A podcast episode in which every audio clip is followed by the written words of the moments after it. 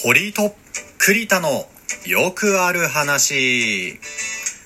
どうも堀井と栗田のよくある話の堀井です。よろしくお願いいたします。今回は私堀井一人がお送りいたします。ソロ会です。よろしくお願いいたします。一人なのでね。うん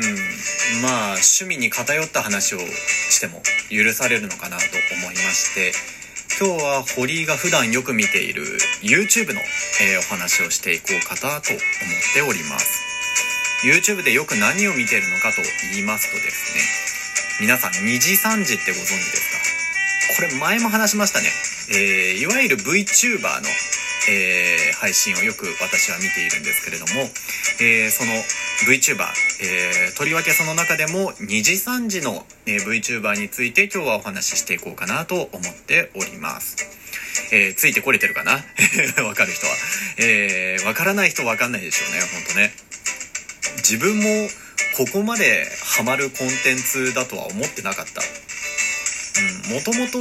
ね、アニメとか漫画は好きだったけれども、その延長線で、いや、好きになるとは思わなかったんだけども、なっちゃいましたね。えーいわゆる二次元の、えーキャラクターが画面上にありまして、それがですね、えー、Face ID というか、えー iPhone にですね、人間の顔の表情の、えー動きを読み取る機能があるじゃないですか。今やもうもはや当たり前の機能になってますけれども。えその機能を使って二次元のキャラクターの顔のパーツとかをリアルタイムで動かせる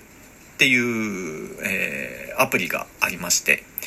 もともとはそのアプリを宣伝するために、えー、一から株式会社っていう、え会社がアプリそれを作成してましてでタレントさんを雇ってそのアプリを宣伝するために配信をしてくださいってやってたらしいんですよ。その、えーアプリの宣伝のための配信活動がですね、えー人気を、えー獲得しまして、えアプリの宣伝、えもあるんですが配信業に力を入れるようになりまして VTuber、えいわゆるそういう配信活動をする方の事務所として、え成り立ちまして一から株式会社という会社名だったのが、え成長しまして大きくなりましてエニカラー、えー株式会社エニーカラーさまざまな色みたいな形の、えー会社名に変更になりまして二次三次という、えーコンテンツを提供している会社になりまして、え上場したんだっけななんかそこの株のお話詳しくよく分かってないんですけれども、えー上場したらしくてですね、えー乗りに乗っている企業の一つでございます。えそんな、えー乗っているエニカラ株式会社が提供する二次三次という、えコンテンツなんですがその VTuber 配信者の方、えーまあ要は YouTuber ですよね。YouTuber なんですが声の出演しかしない、えーで見た目は二次元のキャラクターが、え平面上で動いている。で口パクパクしていて。でそこに声だけが乗っているっていうものなんですがそういう YouTuber さんが、えー100名100名以上在籍しておりましてで日本だけではなく海外展開もしておりまして、えー英語圏、えーインドネシア圏、えあとは韓国っていう感じでもっとあるのかもしれもっとあるのかな？中国もあったらしい。っていうなんかすごく、えー幅広い展開をしている。でそういう大規模な、えー配信者が所属しているような、えー会社に今なっておりまして、えいわゆる YouTuber の事務所で UM ってあるじゃないですか。ヒカキンさんがね、え作っている。その、えー、UM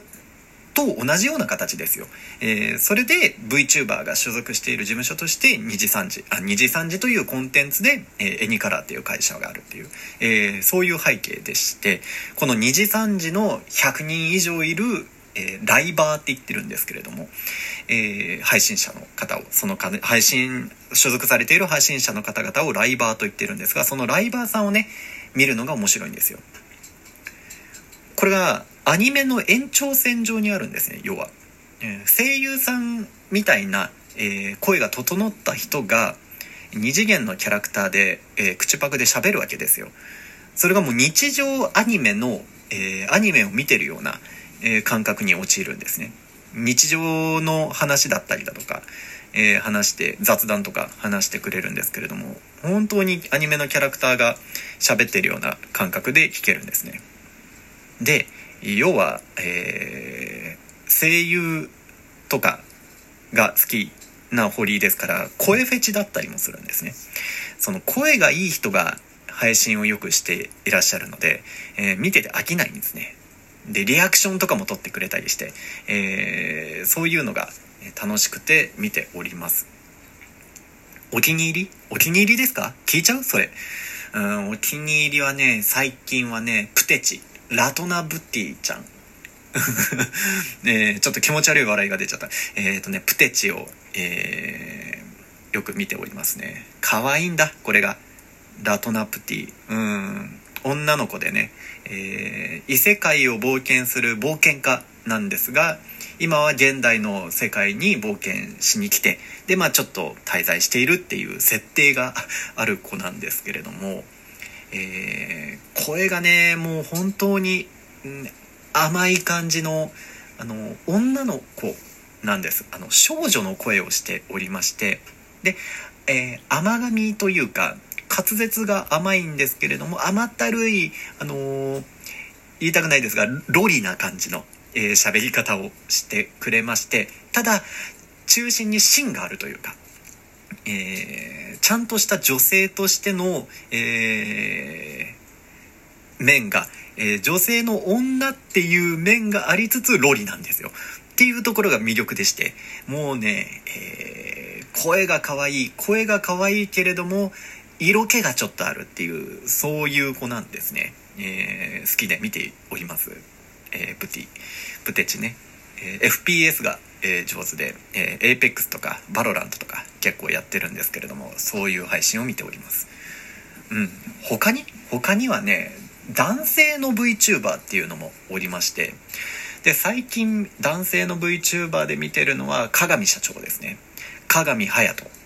ていう、えー、おもちゃ会社の社長っていう設定で、えー、配信活動されてる方で、歌がうまいんだ。とても歌がうまいんだ。そして声がでかいんだ。声がよく通るんだ。えー、すごく、うん、思い切りのある、えー、発声をしている方で非常に聞き取りやすくて、で、加えて、えー、実年齢かどうかはわからないんですが、えー、30代なんですよ。えー、29? もう30になるのかな、えー、30歳っていう設定でやられていて、で、話されている内容も実際その年代に近いような話をされてるんですよ。えー、実年齢はどうか知れませんけれども、うん、故に話を聞いていて、ああ、わかるわかるっていう話題を振ってくれたり、そういう、えー、わかるっていう話が出るぐらい少年心がある方で、隼人、鏡社長は。あの、少年心を持った大人っていう、で、おもちゃ会社の社長であるがゆえに、その遊び心もあったりだとか、っていうね、方でして、うん、面白いんですよ。見てて楽しいんですね。で、えー、歌の配信とか、えー、されていると、えー、歌動画とか上げられているのを見ると、本当にね、すごいんです。発声がもう肩着の人じゃない。もうマジで、プロですね。なんかそういう活動を昔からされてたんだろうなっていう、えー、迫力があり、うん、感動するような歌を歌われる方で、えー、男性の YouTuber も2時3時だったらは鏡社長、えー、見ておりますね。っていうね、えー、単体でも結構見てたりもするんですけれども、一番この2時3時っていうコンテンツで一番面白いのは、そのライバー同士、配信者さん同士の絡みが面白くて、アニメのキャラ同士がえー、そのアドリブで喋ってたら面白いじゃないですか。ワンピースのルフィとチョッパーが出てきて、で、中の声優のね、山口勝平さんと、えー、田中さんが、えー、アドリブで喋ってたら面白いじゃないですか。えー、そういう感覚を味わえるので、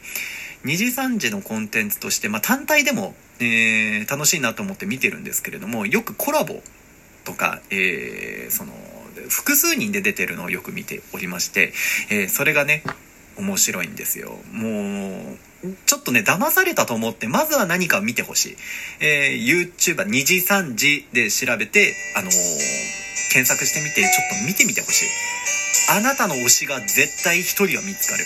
100何人もいるからその中の1人見つけるのはもうたやすいこと。なんかいろいろ見てみてあなたの推しをぜひとも見つけていただきたくて。で2時3時のこの話ができる人が周りにいないんですね。30代に見てる人がまあまずそもそも珍しいんですけれども堀みたいなね。珍しいんですけれどもいやーでもうん話せる人はいるらしい。同年代も見てるらしいんでぜひ話せる方は堀になんかちょっとリプライください、えー、ツイッターやってるんでツイッターのリプライくださいよ。あのツイッター箱推しなんで結構いろんな人あの名前分かったりするはずなんで箱推し、えー、ぜひとも2時3時について語りましょうや。でこの2時3時のコンテンツで、えー、語れる方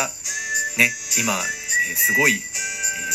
ー、熱が、えあるというか勢いがあります。2時3時甲子園も私堀見ておりますので、えー、ぜひとも2時3時甲子園の話もしましょうや。これね面白いよねほんとね。パワプロ使うんですよ。えー、コナミが出してる、えー、パワフルプロ野球。で、えー、栄冠9っていうモードで、えー、対戦する大会があるんですけれども、それを掘り見てまして、ここ最近、寝不足が続いておるんですけれども、えー、ぜひこの2次3次甲子園の話もできる方はしたいな。と、えー、いろいろ話しておりましたら時間がつきましたね。えー、オタクの、えー、語りをちょっとここまで聞いていただけましたが、ぜひとも同じ推し、同じコンテンツを見ている方は語りましょう。語るがゆえに、えー、もっと楽しんでいけるっていう大きくできるようなコンテンツだと思いますので、えー、ぜひともよろしくお願いします。えー、それではまた次回お会いしましょう。ここまでのお相手は堀井でした。さようなら。